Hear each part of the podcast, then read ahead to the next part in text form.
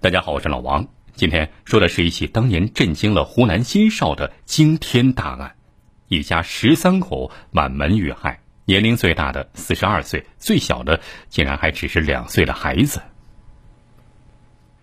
一九九九年八月三十一号，湖南省邵阳市新邵县平上镇莫石小学，交完了学费的孩子们都离开了学校，热闹的校园又恢复了往日的平静。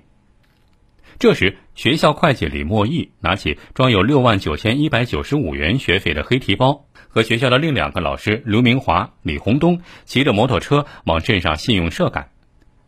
当时天色已经有些昏暗了，路上行人稀少。当车至菊花桥的时候，忽然从路边窜出了五名男子，提刀带枪，杀气腾腾的站在前面马路上。开车的刘老师一见这个阵势，知道大事不好。但是已经容不得他后退了，可又不敢贸然前进，车子“嘎”的一声尖叫着停在马路中央。几乎就在同时，两只手枪和三把一尺多长的尖刀同时对准了三个人。看着这寒光闪闪的尖刀和黑洞洞的枪口，三个老师被吓出了一身冷汗。李莫义壮着胆子抬起头：“啊，李青海，你你想干什么？”原来站在对面的大汉他认识，其中一个就是李青海，他的老同学。这时，李青海恶狠狠地说：“干什么？我知道你包里有钱，你是我的老同学，我不会为难你，也不要你把钱在这儿就给我，免得别人以为你我是一伙的。你们三个和我一块回学校，我要当着所有人的面来抢。”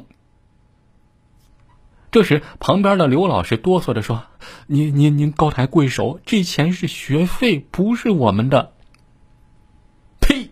李青海猛地朝地上吐了一口唾沫：“去你妈的！不在这儿抢你的钱，就是已经给你天大面子了。再啰嗦，就别怪我不客气了。”这时，其余四名男子把手里的刀枪舞得霍霍送响：“走，再不走就动手了。”果真就像他所说的那样，这几名汉子把这三名老师又给带回了学校，当着学校其他几个老师的面从李莫义手里抢走了装着现金的提包，得意洋洋的离开了。等到当地警方接到报案的时候，天色已经黑了。接到报案之后，民警迅速驱车赶赴现场。可是还没赶到学校，就在半路上，刚刚到了平上镇张家坪地段的时候，前面一伙村民拦住了警车。这些村民惊慌失措的说：“快快，这个三长村出人命了，一家里死了十几个。”这条爆炸性的消息把民警们一下子都给震懵了，他们赶紧调转车头往三长村疾驶。昔日里山清水秀、景色宜人的三长村，这个时候已经是血腥味冲天，笼罩在一片浓浓的恐怖氛围中。在一家农户中，十具尸体横七竖八的躺着，还有三名被砍成重伤者还在呻吟着，其惨状令人惨不忍睹。当地警方赶到现场之后，迅速查明了这起杀人连环大案的元凶就是李青海，其帮凶是劳改释放人员。梁在喜、钟高才，还有外号“药颠子”的李军和外号“小寡头”的李洪成。那么，这个李青海究竟是何许人也？为何如此胆大妄为、杀人如麻呢？那接下来，我们就来说说这个胆大妄为的李青海。二十九年前。新邵平上镇三长村一栋简陋的农舍里，一声婴儿的啼哭打破了山村的宁静，引来了许多看热闹的村民。左邻右舍纷纷恭维说：“嚯，这小子虎头虎脑，将来一定会有出息的。”但是这话让躺在床上的女人却叹了口气，因为这个小生命的降临，与其说带给她的是做母亲的喜悦，倒不如说是对父母包办婚姻的无奈选择。这个孩子的名字。就叫李青海。李青海从小就在父母无休止的争吵中一天天长大的，他不明白母亲为什么总是一张永远没有笑容的脸。三年后，母亲不辞而别，把不到三岁的小青海留给了老实巴交的丈夫李莫银。也许是品尝过不幸婚姻的痛苦，不到三十岁的李莫银带着三岁的儿子李青海就没有再娶。单身汉的日子不好过，又得当爹又得当妈，这没娘的孩子日子更难熬。因为没有母亲的缘故，李青海常常要遭受无缘无故的白眼儿。转眼间，李青海就长成了五大三粗的汉子。生性贪玩的李青海在读中学的时候就染上了偷鸡摸狗的恶习。后来到了一九八八年，母亲病重了，也许是出于忏悔，也许是对儿子还有着深深的眷恋。母亲病逝前一再捎信儿，想让李青海见上最后一面。丈夫李默银尽管也恨妻子，但是在妻子临终前，还是劝儿子去见母亲最后一面。去吧，青海，到底是你亲妈，骨肉连心。但是李青海一口回绝，不去。当年他狠心丢下我们不管，我死也不会原谅他的。也许连李默吟也不知道，在他们家门口的那棵歪脖子桃树上刻着十多条深深的划痕，其中最深最长的那条，就代表着他对母亲刻骨铭心的恨。李青海认为啊，他和父亲的一切不幸都源于他的母亲，而树上的其他每一条划痕，也都分别代表着李青海的一个仇人，谁欺负了他。他就会在树上画上一道。后来到了一九八九年底，李兴海因为伙同他人盗窃作案，被当地公安局收容审查。李兴海被关押之后，李默银在当地更加抬不起头来。每到看守所看望儿子，他总有一肚子诉不完的委屈。一九九零年春天，和李兴海一样同为梁上君子的三长村村民李子文。打烂了李默银家的窗户玻璃，入室行窃，但没有得逞。之后没多久，四月十六号，李子文的弟弟李洪才又一次从打烂的窗户口钻进来，偷入李默银家行窃。李默银在得到真凭实据之后，手提杀猪刀，气急败坏的来到李洪才家，要拖李洪才到派出所去评理。可李洪才既敢在大白天入室行窃，当然也不是省油的灯，岂会轻易就范呢？双方就扭打了起来，慌乱中杀猪刀砍在了李默银的脖子上，可怜的李默银当时就倒在血泊之中，一命呜呼。之后，李洪才投案自首了，而李青海被取保候审，回家料理父亲的丧事。在父亲的棺材前。李星海的脸阴森可怖，一向孝顺的李星海没有哭泣，也没有眼泪。丧礼后，他十分客气的拱手送走了前来帮他料理后事的众乡亲。回到看守所，很重哥们义气的李星海主动找到了办案民警，检举揭发了一起特大抢劫案。因为有了重大立功表现，至少有三年牢狱之灾的李星海被从轻发落，判处有期徒刑三年，缓刑三年。恢复自由后的李星海回去后的第一件事就是跪在父亲的坟前，用针在他的手臂上一针针的扎下去，鲜血滴落下来，染红了父亲坟前的土地。一九九零年夏天，从看守所回家后的李星海不再叫李星海，他给自己改名叫李天仇，意欲杀父之仇不共戴天。那谁会成为李星海出使牛刀的对象呢？因为这个时候的他既没有雄厚的经济实力，也没有什么帮手。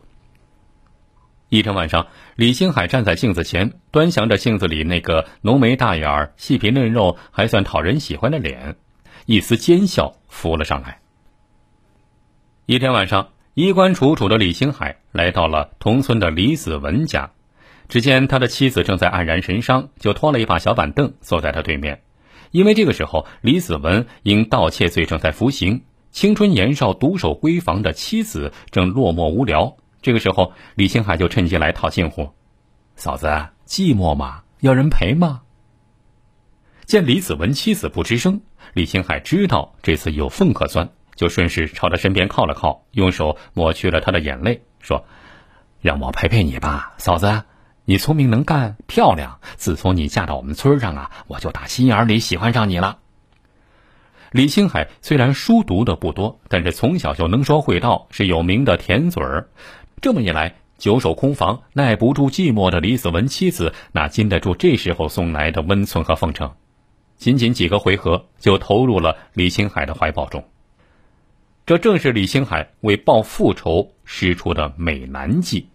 在他眼里啊，他父亲的死，李子文是有责任的。如果当初李子文不打烂他们家的玻璃，那后来他弟弟李洪才就不可能顺着洞钻进去入室盗窃。如果李洪才不去偷东西，他父亲就不会去找他算账，也就不会死。所以他的第一仇人当然要算是李洪才。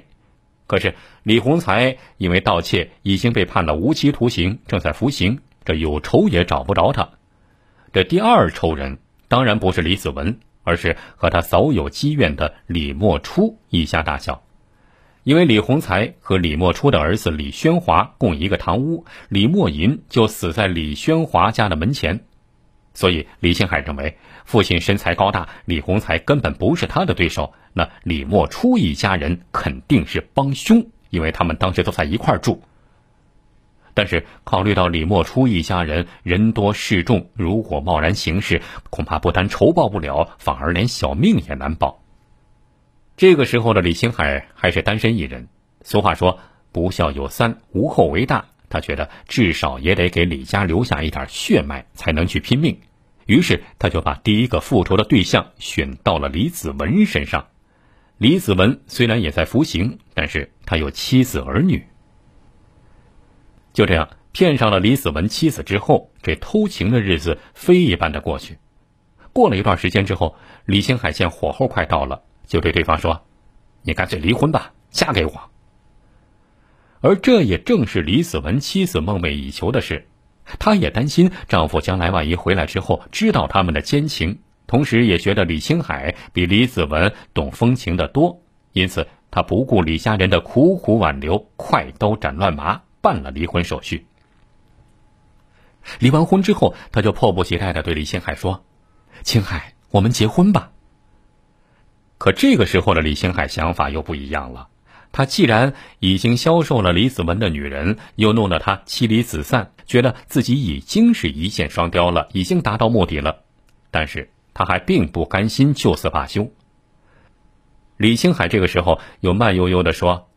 你是真心爱我呢，还是假爱我？一听他这么说，李子文妻子是指天发誓：“哦，你要是真爱我，那我要你干什么，你就得干什么。”这个时候，李星海提出了自己的想法，因为他知道对面这个女人的奶奶得了重病，恐怕不久于人世了。李星海认为。接下来要办丧事的时候，那李莫初一家作为亲戚肯定会来帮忙，所以他真正的目的就是想借助对面这个女人之手，在食物中下毒，把李莫初全家毒死。但是，也许是李莫初一家当时命不该绝，还没等到奶奶去世呢，这一对男女就在一次野合中被人发现了，奸情败露。李青海只得放弃了他精心酝酿的投毒杀人的计划。在他看来，现在这个女人已经没有什么利用价值了，于是李青海就毫不犹豫的把她一脚踢开了。但是，李青海在三长村也没法待下去了，于是，一九九四年，他就带着他同母异父的妹妹和同居多年的女友来到了深圳。在这灯红酒绿的世界里，没有一技之长的李兴海知道，只有一条道是赚钱的捷径。他以开发廊为名，就威逼利诱他妹妹和女友卖淫，但无奈两名女子是以死抗争，逃回了家乡。丧尽天良的李青海并不就此罢休，他把罪恶的魔爪一次次伸向家乡那些无辜的少女，以帮他们找工作为名，先后把五十多名少女骗到发廊，靠卖淫为生，成了李青海源源不断的摇钱树。一九九五年，李青海和冷水乡某厂的一名女工结了婚，后来还生了一个活泼可爱的儿子。幸福的家庭并没有让他悬崖勒马。他深知此时复仇的念头已经浸透了他浑身的每个细胞，自己迟早会走上断头台。也许只有他妻子才是李青海这辈子真爱的女人，因此他不愿意连累妻子，再三逼他离婚，还把儿子送给了叔叔。就是从此之后，李青海加快了他复仇的步伐。